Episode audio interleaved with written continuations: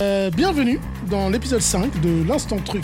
L'Instant Truc contre-attaque. Dans cet épisode, on va se demander si la série des Missions Impossibles au cinéma représente la meilleure franchise d'action de ces dernières années.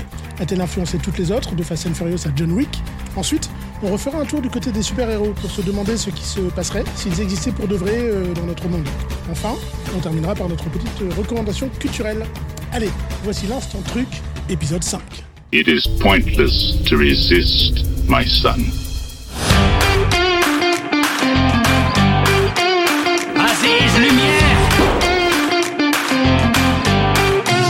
Si c'est un vaisseau plénipotentiaire, où est l'ambassadeur My mom always said life was like a box of chocolates.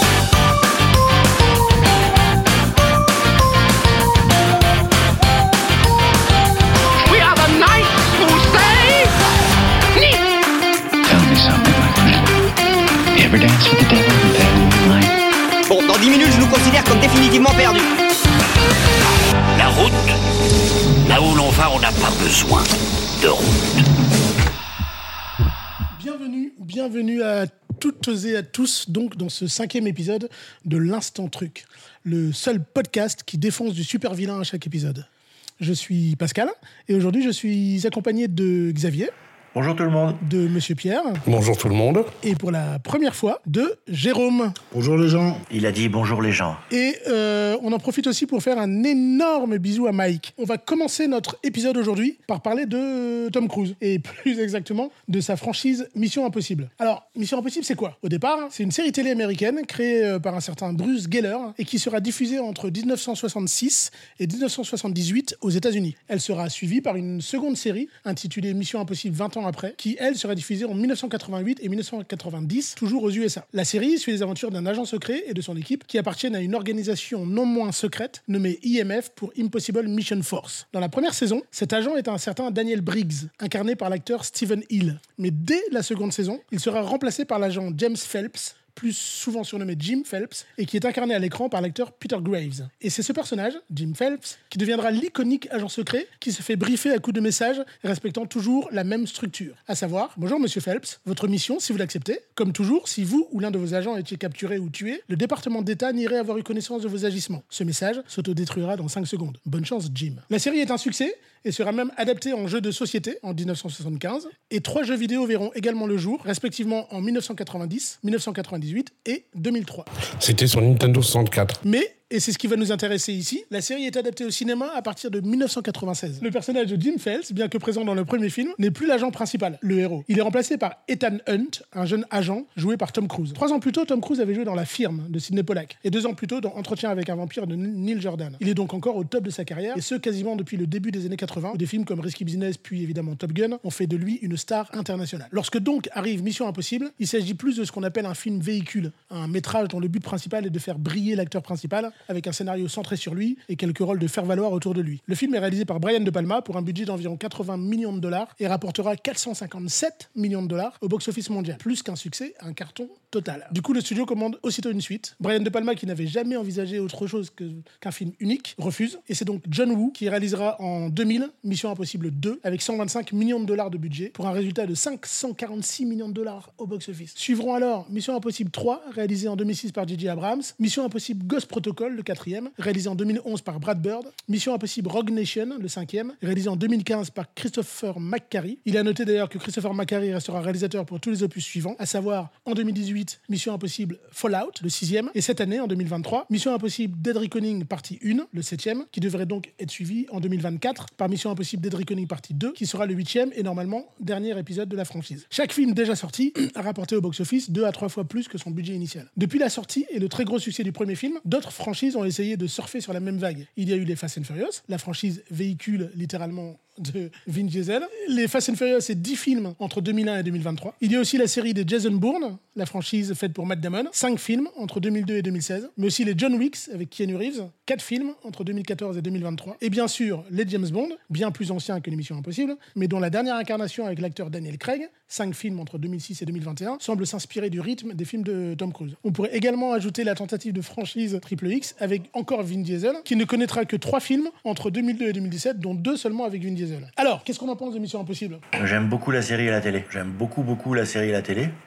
Tu l'as tu, tu l'as- tu l'as regardé euh, Ah, mais en fait. jeune Ah oui, j'ai regardé jeune. j'ai- Enfin, j'ai pas pu regarder forcément quand ça, quand ça sortait. euh, ah, oui, ça a été des rediffusions, mais euh, j'ai tout de suite accroché, ne serait-ce que par la musique. Enfin, Lalo Schifrin, euh, ça a tout de suite été, ça a tout de suite été le point d'accroche parce que ça fait tout. Enfin, ça, ça vous emporte. Et après, enfin, le, le format euh, 45, euh, 45 minutes avec des masques en latex, des rebondissements, euh, des décors qui font, euh, somme toute, euh, très kitsch. Je suis vraiment tout de suite rentré dedans. Après, les films, euh, oui, le fil- quand j'ai su que ça sortait au cinéma et que, et que je suis allé le voir, je m'attendais forcément à retrouver des références de la série. Donc oui, il y, a en partie la musique, il y a en partie les masques en latex, il y a en partie les mèches qu'on allume et qui amènent à une explosion.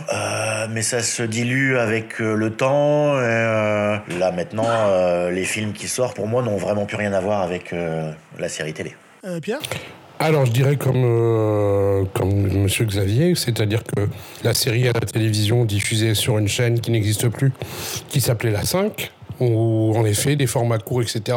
faut savoir aussi que la série existe. Je ne connais pas l'historique de la série, savoir si c'est adap- si c'est de la création pure, si c'est une adaptation de roman, mais ça surfe aussi sur la vague de James Bond, hein, années 60, espionnage, etc. Donc, euh, ça veut... Sauf que, sauf que euh, James Bond, il, il est, c'est un héros qui est, euh, enfin, c'est un personnage qui est seul. Là, ça se veut d'entrer euh, un- une série d'équipe. Oui, une mais série le, avec. je veux dire, le contexte espionnage, puis on est en plein contexte guerre froide et compagnie, donc euh, voilà. oui. Après les films, moi j'aimais bien les premiers parce que l'originalité c'est que tu avais un réalisateur et pas que des manchots. Brian De Palma, c'est un grand réalisateur, John Woo, et chacun avait apporté son style. Il y a une différence de style entre le 2 et le premier. Euh, J.J. Abrams, qui a été pour moi son premier film que je connaissais de lui, c'est autre chose. Euh, Quelqu'un qui venait de la télévision, il a accès au, au cinéma, c'est très bien. Et après, ce sont des bons films d'action.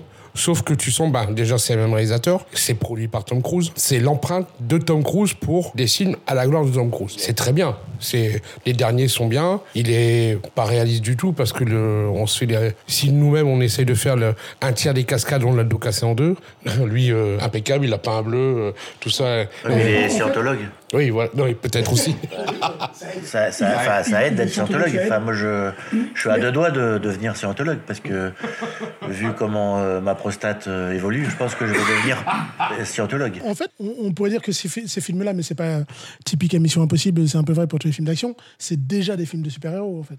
C'est-à-dire que, le, ce, que, ce, que, ce, que, ce que subissent les personnages, aucun être humain normal ne le supporterait. Mais dans, mais dans ce cas-là, il y a des films de super-héros depuis. Euh, Ben Hur, c'est un film de super-héros. euh, les James Bond, c'est des films de super-héros. euh, tous les films de guerre des années euh, 60, euh, c'est des films de super-héros. C'est du cinéma. Donc, il y a forcément, il y a forcément de l'excès. Enfin, un dépassement de la réalité pour divertir le spectateur et le sortir de son, de son quotidien. Pierre? Mais euh, tu disais, euh, on parlait de Bond là il y a quelques minutes. Euh, autant à un moment, Mission Impossible a mis la barre haute par rapport à Bond dans les scènes d'action, etc.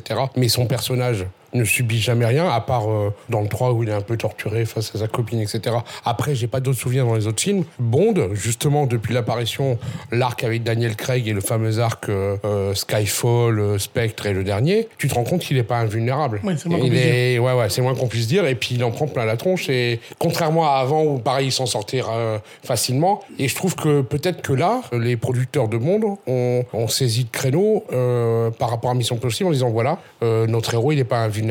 La preuve. Par contre, dans Ethan Hunt, euh, il s'en- il, euh, dans le dernier, c'est euh, Fallout, où là, il se bat contre le méchant incarné par Henri Cavill dans un hélicoptère qui se casse la gueule d'une falaise. euh, Ça tourne, ça tourne. Putain, il a rien, il a que dalle. quoi. Toi, t'es coup de cassé en deux, t'es. J'ai j'ai ra- j'ai raté aucun épisode de James Bond. Autant euh, Mission Impossible, euh, j'arrive à vivre sans les avoir vus. quoi. Jérôme? Ah bah moi, je, je connaissais la série, mais que j'ai pas vu, parce que j'ai pas que ça à faire. Et euh, le film, j'ai vu le premier, puis Tom Cruise, je dois avouer que Tom Cruise, euh, j'ai jamais trop accroché, donc euh, j'ai vite laissé tomber euh, les suivants. On peut pas résister à son sourire. De Tom Cruise? On peut pas Oh, si, résister à son si, si, sourire. si, si, on peut- si, si. Donc voilà, ouais, donc moi, Mission Impossible, je les ai pas vus. Un peu comme James Bond, j'ai pas vu non plus, tous. On a vu plus. Il y, a- il y a une série d'actions que tu suis plus particulièrement, du coup? Bonne question, le de l'amiral. Non, pas. Non. Ou de super-héros Si, j'ai vu les trois premiers John Wick, je les ai vus. Il faut que j'aille voir le quatrième. Après, euh, non, les autres trucs, les autres, euh, non, c'est pas. Non, pas, non, pas comme ça, là. Comme ça, ça me vient pas l'idée de. C'est pareil, excuse-moi, je rebondis sur John Wick. J'ai vu que le premier, parce que les trois premiers étaient disponibles sur une plateforme bien connue. J'en ai profité pour regarder. J'ai regardé le premier. Ouais, ok. Mais euh, c'est le problème avec ces films-là. Bien sûr, je suis client. C'est que tu sais dès le départ que Oui, que le personnage principal, euh, ouais. voilà. Après, c'est, c'est, c'est, là aussi, c'est un peu vrai pour beaucoup de films parce que si tu regardes, j'ai pas cité les Die Hard, euh, si tu regardes John McClane, tu, il, il morfle beaucoup, mais tu sais qu'il ne va pas, mourir- qu'il va pas mourir. C'est, le contrat de ces films-là, c'est de dire, tu vas dans la salle, euh, tu sais que le personnage s'en sort à la fin, à de rares exceptions près. Ouais, mais les Die Hard, c'est pareil, j'aurais j'aurais pas raté un Die Hard.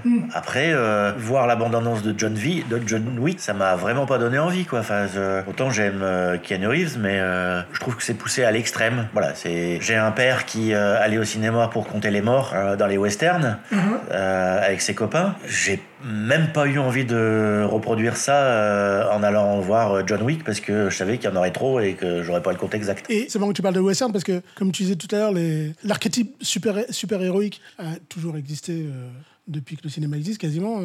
Et, euh, et, euh, et les cowboys étaient déjà des, des super héros qui pouvaient faire un peu tout et n'importe quoi. euh. Ils, ils morflaient pas beaucoup, en tout cas à l'é- à l'époque des, des western spaghetti avec du Clint Eastwood, avec euh, tu vois. Il faut différencier le western du western spaghetti. C'est pas Ouais, du tout. ouais, ouais, euh, ouais, ouais. C'est pas la même approche. Non, c'est pas du tout la même approche. Enfin, je... Il faudrait qu'on fasse une émission euh, sur les westerns. On, Et... on- on en fera une, c'est promis. C'est ouais. ça- Euh, que- sans moi. Tu ramèneras ta tenue de cow-boy, euh, GG. Je pense que le western et les cowboys, euh, les films de cowboys euh, et d'indiens, ça c'est, euh, c'est oui, c'est peut-être fondamentalement les premiers films de super-héros. Je suis pas entièrement convaincu.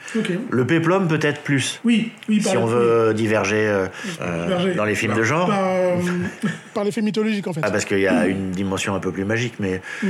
non, le, le, Mais du coup, c'est-à-dire que tu, tu ferais euh, une catégorie euh, film d'action euh, que j'appelle super-héroïque, mais enfin, en tout cas avec des héros euh, intouchables, euh, in- incroyables, etc., dans lequel on met euh, Mission Impossible, Fast and Furious, etc. Et une catégorie euh, western classique, où on est plus, quoi, comme du Indiana Jones, sur, sur de l'aventure euh, presque épique, Le, we- le western, ça peut être juste un prétexte à traiter plein de sujets. C'est une époque, c'est pas juste le méchant qui veut virer le- les, les faibles de la prairie pour avoir le maximum d'herbe pour ses, vaches. Je pense que c'est plutôt le western, c'est plus- un contexte et une époque pour traiter plein de sujets. euh, euh, ça a parlé, euh, ça a parlé du viol, du viol des femmes, ça a parlé d'enlèvement, ça a parlé d'esclavage, de guerre, de différence entre les Indiens et enfin les autochtones et, et, et les envahisseurs. de lutte des classes aussi, par De lutte des classes, voilà, je pense que c'est plus un contexte, un environnement pour traiter des- de, de sujets. Après, les films comme ceux dont on parle maintenant, John Wick, euh, Fast and Furious, euh, Mission Impossible, euh, enfin pour moi, ça reste des films euh, où euh, où on déconnecte pendant euh, deux heures et demie Il y a et quand même une énorme évolution entre euh, les premiers Missions Impossibles et les derniers, les premiers Fast and Furious et les derniers.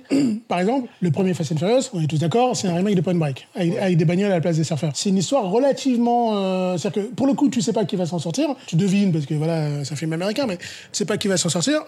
Et surtout, c'est une histoire euh, encapsulée dans un petit territoire, euh, il braque des banques pour avoir de la thune, etc. Le dernier Fast and Furious, c'est c'est c'est Avenger. C'est-à-dire que c'est non mais c'est ça.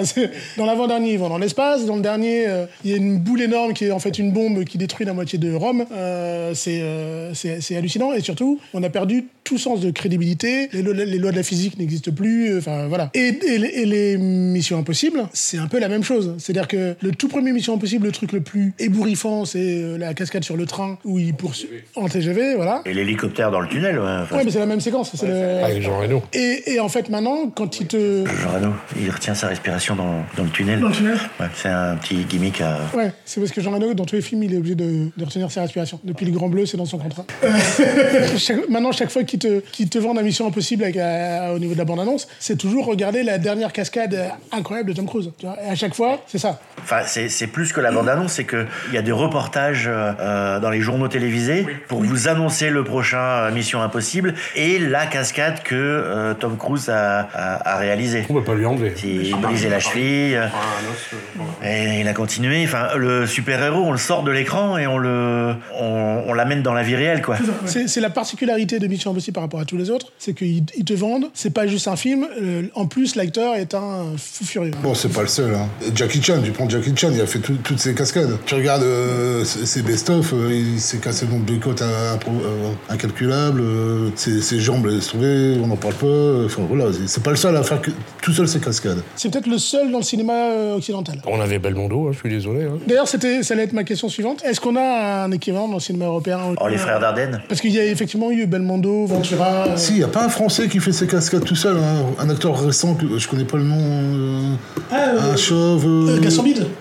Peut-être, ouais, je sais Ah pas. oui, il vient de sortir son dernier film sur euh, Prime. Et il y a aussi euh, il y a le mec qui jouait dans Camelot, qui a fait une balle perdue sur Netflix. Je vais vous trouver son nom. Je vous laisse parler pendant ce temps-là.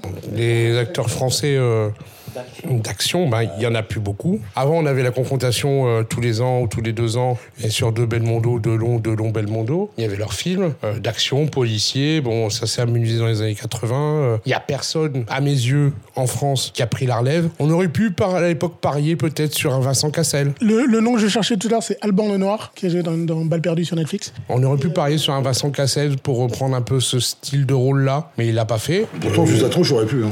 Il aurait pu, mais bon, il y en a qui auraient parié sur euh, du jardin, mais du jardin, je pense pas, c'est ce qu'il veut faire. Il veut varier les, les styles de films, comme Vincent Cassel. Il veut pas mettre dans un créneau, ils veulent avoir le choix, et ils ont raison. Ils ont largement raison. Donc non, on n'en a plus actuellement. Bah, Le film de genre en France, c'est quand même compliqué. hein. Oui. Ça revient doucement, euh, mais sur les plateformes, euh, avec justement euh, Alban Lenoir dans une, dans une balle perdue, avec euh, Gaston Bide, euh, qui vient de sortir, c'est Colombie, je crois, le titre. Cool, ouais, sur Prime. ça, qui sont des acteurs jeunes hein, et qui veulent faire du film d'action à l'américaine, Mhm. à l'ancienne. Et il y a aussi cette volonté euh, toute récente du, de la production de films en France post-Covid, qui est de dire, euh, pour faire revenir les gens dans les salles, il faut faire des très gros films. Et des, Pâté. et pâté. Et donc les très gros films, c'est souvent des films où il- y a de l'action. Il y a eu Astérix, mais il y a eu aussi Les Trois Mousquetaires, qui pour le coup, c'est- ça n'a rien à voir avec Mission Impossible, mais c'est un film où il y a beaucoup d'action. Qui ramène du monde dans les salles. Avec un minimum dans les salles. C'est du film d'action avec euh, la patte française. Oui, bien euh, sûr. Il faut quand même qu'il y ait quand même toujours euh, Mais, euh, notre euh, intellectuel, intello. On trouve des euh, jeunes acteurs euh, charismatiques comme euh, Romain Duris, comme bah, il y a Cassel, il y a Vincent Cassel aussi, euh, Pio Marmaille et, euh, et D'Artagnan qui est François Civil. Aussi Xavier Non, je demandais qu'est-ce qu'on a eu comme film de genre français. De gens, il y en a eu, il y en a eu quelques-uns. Il y a eu, il y a eu euh, La Tour, qui est, un, qui est un film qui se passe dans une tour, euh, qui est un film d'action à la. Il y, a, il y a- il y a un film super connu euh, asiatique qui se passe dans une tour euh, où ils se bastonnent euh, du rez-de-chaussée au dernier étage ou inversement. la Tour, c'est un peu la même chose mais avec des zombies. Euh, et euh, de films d'action de genre, euh, il y, a- il y a eu, Taxi il y a eu les taxis. Besson qui faisait des films de genre. Il y a Besson qui, qui, Besson qui fait du cinéma de genre. Excusez-moi, je fais un aparté. Il y a un super documentaire qui a été présenté à Cannes sur la famille Berry, d'autres producteurs de tout ce qu'ils ont produit en France, dont Apocalypse Now. Je vous conseille de le voir sur France, sur France TV Replay. Bref, c'était un aparté. Et merci. Il y a eu Need Gap, mais qui est un remake de, du, de Assaut de Carpenter. Euh, et plus récemment, il y a eu euh, Athéna euh, sur euh, Netflix, qui est euh, Le fils de Costa Gavras. ouais, euh, par euh, Rom- Romain Gavras, qui est, euh, qui est le- un, un film de, de, de banlieue entre guillemets. mais il y a, il y a énormément d'action et qui est tourné comme un, comme un plan séquence. C'est pas un- c'est pas un vrai plan séquence de- du début jusqu'à la fin, mais qui est tourné comme un plan séquence. Cédric Jiménez, qui a fait ben, Oui, qui a fait Bac Nord. Bac Nord, novembre, et avant qui avait fait La French, qui se met dans une tradition de film euh, policier français, etc. La French qui raconte une histoire vraie qui était très bien. Bon, Bac Nord, qui est bien aussi. Novembre, moi j'ai adoré. Franchement, ouais, dans, dans ce sillon-là, des films français, policiers, un peu d'action, euh, intrigue, ouais, il revient dessus. ouais. On peut mettre d'ailleurs les films d'Olivier Marchal aussi, du coup. Ils sont des films policiers euh, français. euh, euh, elle- elle- Les Rivières Pourpres, c'est plutôt du film de genre aussi. les Rivières Pourpres. euh, et d'ailleurs, il y a eu euh, les. On a quand même eu un, un Alien. Oui, euh, oui, oui, qui, oui, oui. Qui est quasiment un film français. hein, Oui, mais- bah oui, ah oui, Jean-Pierre Jeunet, oui, bien sûr. Qui est pas mal, euh, au moins jusqu'à avant la dernière demi-heure. Euh, Il y a eu un film de SF français aussi, il y a pas longtemps. euh, Le Dernier Voyage, un truc comme ça. qui n'a pas bien marché au cinéma, mais euh, qui est sorti ensuite euh, en VOD. Et on va avoir bientôt un nouveau euh, Largo Winch, avec toujours le même acteur. Qui est Largo Winch, qui est le... Thomas Sisley, ouais. La- Largo Winch, qui est notre James Bond. euh, Bah, c'est le monde. Enfin, Largo Winch, c'est le monde de la finance. Enfin, C'est le monde de la finance, mais ça se veut. Euh, le, le mec voyage partout. Il y a des, il y a des... En France, on a euh, comme espion, on a euh, OSS 117 et euh, Bob, euh, Bob Moran, c'est pas un espion, mais euh, San Antonio. Il y a eu un, roman, un film avec euh, Depardieu et Gérard Lanvin qui a pas marché, mais San Antonio, c'est énorme. Ouais. qui sont, euh, si on voulait parler patrimoine, qui sont notre patrimoine, euh, patrimoine d'action. Et donc, si on parle des, si on parle des autres franchises américaines, hein, donc il y a les Fast and Furious, on a dit, on a dit les John Wick, les euh, Jason Bourne, vous en avez vu? Ouais. moi, j'ai vu le premier. J'avais l'impression de voir euh, la 13, la bande dessinée. Oui, euh, oui, oui, oui, oui, oui. C'est la, c'est la même histoire. Je suis même euh, surpris qu'ils aient pas été attaqués parce qu'il me semble pas qu'il y ait euh, une euh, qui disent de s'inspirer de 13. Mais c'est c'est la- le premier, c'est la même histoire. Et à partir du 2, ça part en, en James Bond. J'ai vu la trilogie avec Matt Damon, parce qu'il y en a eu un autre après avec, euh, Oui, avec, euh, Jeremy Renner. Jeremy Renner. ouais. Mais euh, ouais, ouais, bon. C'est bien, c'est divertissant. Ouais, le premier était sympa. Ouais, ouais, ouais, mais après, euh, il y a tellement de références et ça, on est, on est- c'est pas évident après non plus pour un produit, pour un auteur de créer un nouveau, de l'originalité dans ces films-là. Il y a tellement de choses qui ont été faites. Il y a tellement de choses qui ont été faites et sans, sans en dire trop, je pense que le dernier James Bond, ils ont frappé un grand coup. Oui, oui, c'est euh, c'est d'ailleurs, je pense, ne pas me tromper, la première fois qu'ils font ça. Oui, j'ai pas souvenir. euh, Il est sorti quand? Alors, il était alors, il a été repoussé plein de fois à cause du Covid. C'est juste pour savoir si on peut le spoiler. On peut le spoiler. On va le spoiler. Tout le monde l'a vu? Non, j'ai pas vu, mais tu peux me spoiler, mais y a pas de souci. faut t'attendre. Je ne l'ai pas vu et, et j'ai honte. Je vais me flageller, je reviens. Je peux, je peux te flageller? Oui. Non, je vais le faire moi moi-même, s'il te plaît. Merci. Pourquoi tu veux pas que Jérôme te flagelle? Non, non, mais c'est parce que. Non, non, mais il, il cause pas depuis le début, et puis là, il faut me flageller, là, il se met à causer. Là, ça m'intéresse. Bon, alors donc, euh, spoiler alerte, on va spoiler le, le dernier James Bond. Euh, donc vous avez 5 secondes pour euh, arrêter d'écouter. Donc voilà, spoil. Euh, donc oui, il le tue. Oui, James Bond meurt. Il le tue euh, de mort euh, définitive. Oui, non, non, là, t'es sûr qu'il est mort, oui. Bon. Et, euh, et- et du coup, euh, non seulement ça met une fin officielle et définitive à l'arc Daniel Craig, mais en plus, ça leur permet soit de rebooter totalement la série, partant du début euh, avec euh, peut-être avec quelqu'un d'autre, soit de dire, comme s'ils avaient commencé à faire avec les deux derniers épisodes, de dire le numéro c'est un numéro, mais c'est pas forcément à quelqu'un, tu vois. Ce qu'on apprend dans les jeux de rôle, n'est-ce pas, Pascal? Dans les jeux de rôle, on apprenait le matricule, c'est pas définitif. Il n'y a Non, pas des non, allusions non, à d'autres 007 Le dernier commence avec une nana qui est le, le 007 actuel, puisque Daniel Craig est à la retraite dans le, dans le dernier James Bond, et il, il revient, mais il reprend jamais son 007 du film. C'est qu'en fait, techniquement, dans le dernier film, il n'est pas 007. Il est James Bond, son nom, mais il n'est pas 007, puisque c'est la nana qui est 007 pendant, pendant, pendant tout le film. Et c'est intéressant parce qu'en fait, cette idée de dire le héros est euh, mortel, même si par définition tu sais pas du- au début du film, mais du- pour le coup tu t'y attends pas, puisque tu dis il va s'en sortir, c'est James Bond, James Bond qui meurt ça n'existe pas. Et donc du coup quand tu le vois mourir et tu comprends, vu la scène, puisque je rappelle en, en spoil total, il est, il est dans- sur un fort, il y a une explosion, euh, vu la taille de l'explosion, euh, je veux bien qu'on soit dans, dans un Bond, mais là il ne peut pas s'en sortir. Et comme on sait que Daniel Craig arrête, euh, c'est voilà. C'est intéressant parce que ça, ça rajoute un, un côté émotionnel. Enfin, on, reba- on doit rebasculer dans l'inconnu. C'est ça. C'est ce qui manque un peu dans, Dans toutes ces franchises. dans toutes ces franchises. C'est euh, c'est de pas savoir, c'est c'est d'être sûr de, que ce qu'on va regarder, ça, ça ressemble à, à ce qu'il y avait avant, quoi. Est-ce que Mission Impossible va pas faire le même, va prendre le même chemin? Mais non, Tom Cruise, il meurt jamais. C'est c'est impossible.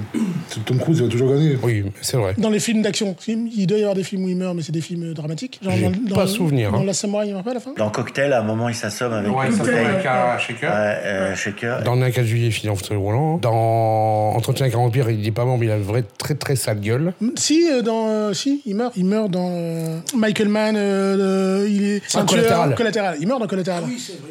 Bon, c'est le méchant du film, mais il meurt dans Collatéral. C'est le film où il joue un tueur à gages. Ouais, Avec Jamie Foxx. Avec Jamie Foxx, il est pris en taxi par Jamie Foxx. Edge of Tomorrow. Edge of Tomorrow, il meurt. pas fois. meurt 15 fois dans le film. il, il meurt beaucoup dans Edge of Tomorrow. Ça- en fait, c'est en fait avec Edge of Tomorrow, il rattrape tous les films où il est pas mort. Il a son quota de mort, c'est bon. C'est c'est comme si on mettait toutes les morts de Sean Bean dans le même film. C'est le héros immortel par excellence, Tom Cruise. Hein, Peut-être encore plus que les autres. Il devrait faire Highlander. Il devrait faire Ah ouais, le remake d'Highlander. Avec Tom Cruise, ça serait tellement crédible. Ouais, mais vu sa taille, la lame, elle passerait toujours au-dessus de Est-ce qu'il tête. on parle C'est de- pour ça. Est-ce qu'il aurait été crédible en Tony Stark? Il y a beaucoup qui se sont posé la question sur Tom Cruise en Tony Stark. Il avait la tronche, il lui ressemblait. Il y avait même une rumeur euh, d'un caméo de lui dans euh, euh, Multiverse of Madness Ah euh, en Iron Man. Tom Cruise, Tony Stark. Ouais. Oh, si, il y a la, il y a la tronche du Il y a multimilliardaire. la tronche, ouais, ouais, ouais. Tu lui mets la petite barbe, etc. euh. Même sans, hein. Même, même, euh, sa tronche de débile, euh, ouais, pourquoi pas. ouais. Et bah, je crois qu'on a fait le tour, ça, sauf si vous avez autre chose à dire là-dessus. Tom Cruise est immortel, ça va, ça- Voilà. ça, me va bien. Ça te va bien Ça, on peut finir là-dessus pour moi. T'es tranquille jusqu'à la fin de tes jours. C'est ça. Voilà. J'ai l'impression que ce touloulou est un- une bonne transition pour passer à notre deuxième euh, sujet, et deuxième et dernier sujet pour cet épisode. Euh, ce sujet m'est venu euh, de la lecture d'un numéro hors série de l'excellente revue Epsilon, revue qui, pour la petite histoire, a, été créée par des anciens de Science et Vie, et qui est une très bonne revue de vulgarisation de la science. Et donc, ils ont fait un numéro hors série consacré aux super-héros. Et dedans, ils listent les super-pouvoirs réellement présents dans la nature, et qui ont certainement influencé la création de quelques-uns de nos super-héros préférés.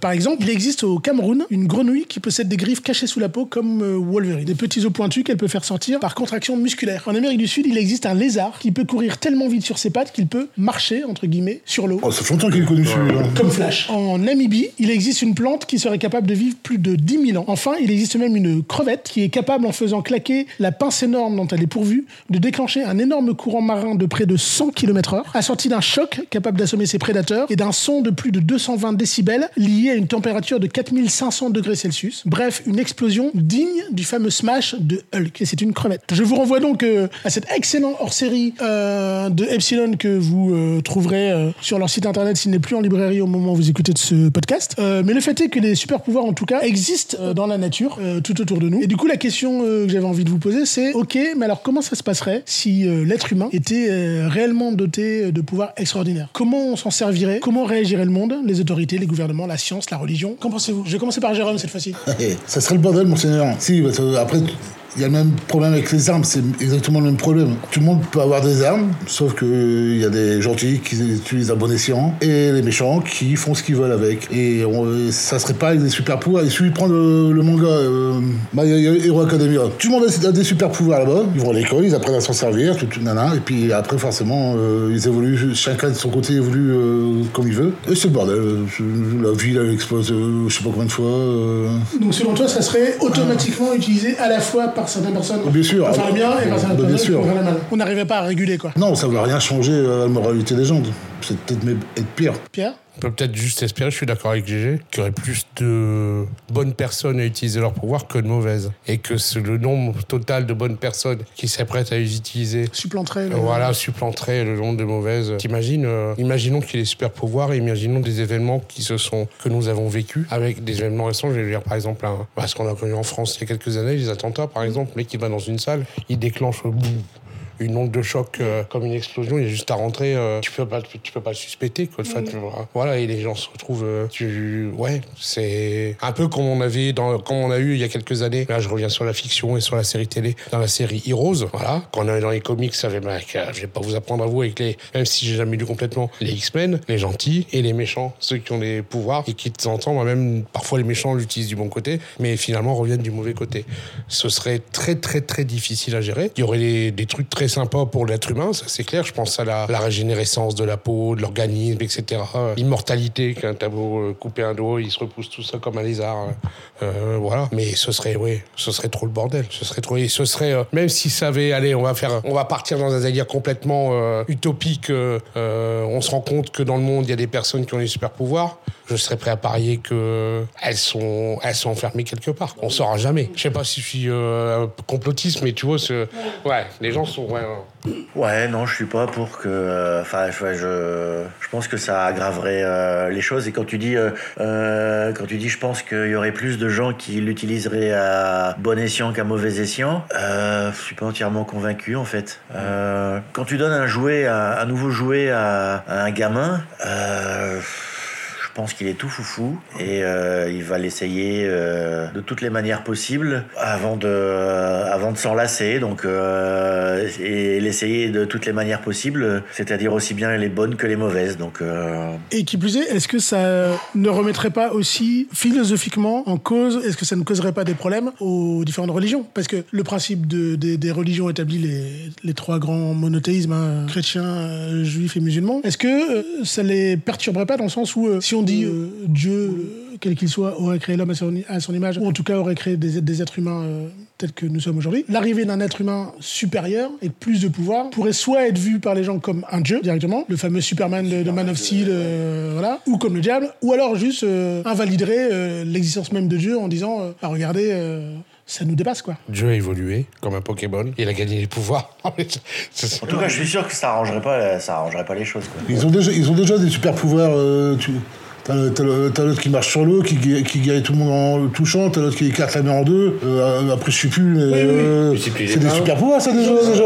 C'est le même, hein. c'est le même pour les trois en fait. Oui, oui, oui, oui, c'est le même. Donc, euh, oui, non, mais moi, ça fait très longtemps que. Euh, donc, en fait, les religions sont basées sur du super pouvoir. Oui, euh, enfin, la- toutes les mythologies euh, grecques, romaines, euh, c'est, c'est- oui, c'est. euh, Ima- i- i- imaginons que. euh, parce qu'il y, a deux- il y a, il y a deux cas de figure. Il y a on vit dans un monde où il y a plein de super-héros qui ont des super-pouvoirs. Et la deuxième possibilité, c'est on vit dans un monde où, d'un seul coup, quelqu'un a un super-pouvoir. Lui, il est mal barré. Oui, oui. On est d'accord. Selon son super pouvoir, il est mal barré.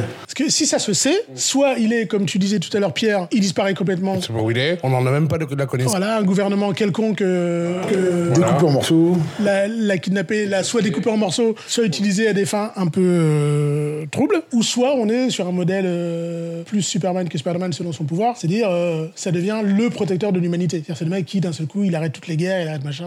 Mais là, là enfin, la, la problématique, c'était plus, c'était plus tout le monde a un super pouvoir. Ouais, c'était, c'était plus ça. C'était plus de dire, c'était plus de dire, euh, euh, et pas des super pouvoirs euh, tout pourris euh, à l'aérose, hein, pas je, lance- je balance du shampoing qui pique pas. Mais Moi, j'ai un super pouvoir en ce moment.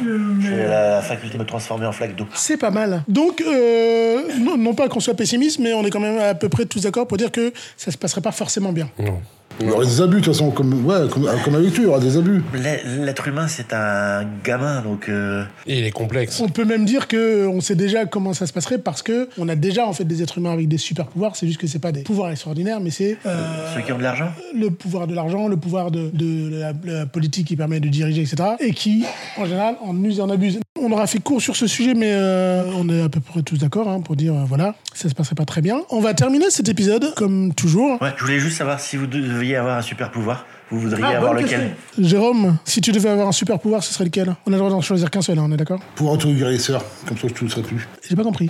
Un pouvoir auto-guérisseur. Un pouvoir auto-guérisseur. Comme ça, je tousserai plus. C'est pratique. Pierre? Je passe mon tour. T'as déjà ta réponse Moi, je sais pas. Ah, je, je pense que voler, ça doit être pas mal. Ouais, voler, ouais. Ça, c'est le côté Superman, gamin. Tu vas voir un mec qui vole. Et c'est aussi quand même le rêve de l'humanité depuis qu'on voit des oiseaux voler, c'est-à-dire depuis la nuit des temps, puisque on a quand même utilisé un sacré paquet d'argent et d'énergie pour faire voler des trucs De- depuis euh, de- depuis Léonard de Vinci. euh. Je pense que c'est l'étape ultime de Captain Oma et Captain de- du cercle des poètes disparus. Monter sur la table pour voir euh, un, un angle totalement Le différent. Mais là, prendre vraiment de la hauteur et, et regarder, euh, et regarder les choses un peu plus dans leur globalité. Et de se rendre compte qu'il y a une, vraiment une vraie courbure. euh. Ah bon, c'est pas plat? Non, la Terre est pas plate. Non, je, je suis désolé de te l'apprendre. Donc voler pour toi, Xavier. Euh, voler pour toi aussi, Pierre, du coup? Oui, voler, ouais. ouais, ouais. J'aurais une, j'aurais une sensation de légèreté qui, qui m'a pas gagné depuis longtemps.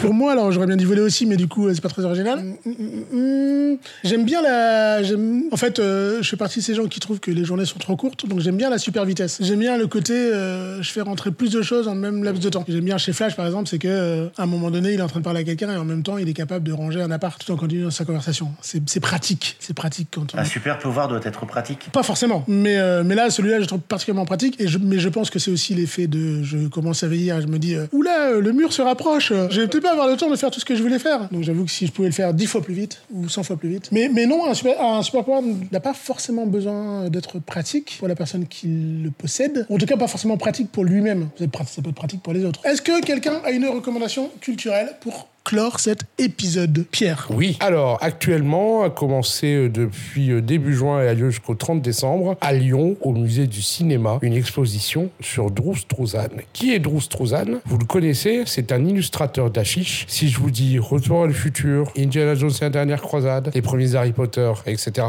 et même les Police Academy, ce sont des dessins de Drew Struzan. Donc, on a la chance d'avoir en France une exposition sur cet artiste. Euh, c'est pas à Paris pour une fois, c'est en province, c'est à Lyon. De 10 à 3 heures TGV. Vous prenez vos billets à l'avance. Vous allez voir l'exposition. Vous, vous allez manger dans un petit bouchon lyonnais à vous faire euh, damner. Faites-vous plaisir. Allez voir Drew Struzan. Retapez sur Google euh, son nom. Vous allez voir tout ce qu'il a fait. Et c'est vraiment euh, splendide. Et moi, je pense que je vais y aller. Je pense que je serai pas seul à être tenté d'y aller. N'est-ce pas, monsieur Pascal? Complètement, c'est que Drew Struzan, c'est que du bonheur. C'est euh, c'est toutes les affiches de cinéma de notre enfance, de notre jeunesse, euh, jusqu'à même il n'y a pas si longtemps que ça, euh, finalement. Même encore maintenant. hein. C'est les affiches de notre vie. C'est voilà. pas de notre enfance, c'est de notre vie. Il a un talent euh, phé- phé- phénoménal. Donc euh, oui, euh, c'est effectivement une exposition à aller voir. Euh, merci beaucoup pour cette excellente recommandation euh, culture, parce que quand même, à l'instant truc, on est méga cultivé. Pas du tout. Et on se retrouve bientôt pour un prochain épisode. Au revoir à tous. Au revoir. À bientôt. Au revoir les gens. Avant de se quitter, je voudrais remercier Micheline qui a entièrement traduit euh, ce podcast en langage des signes.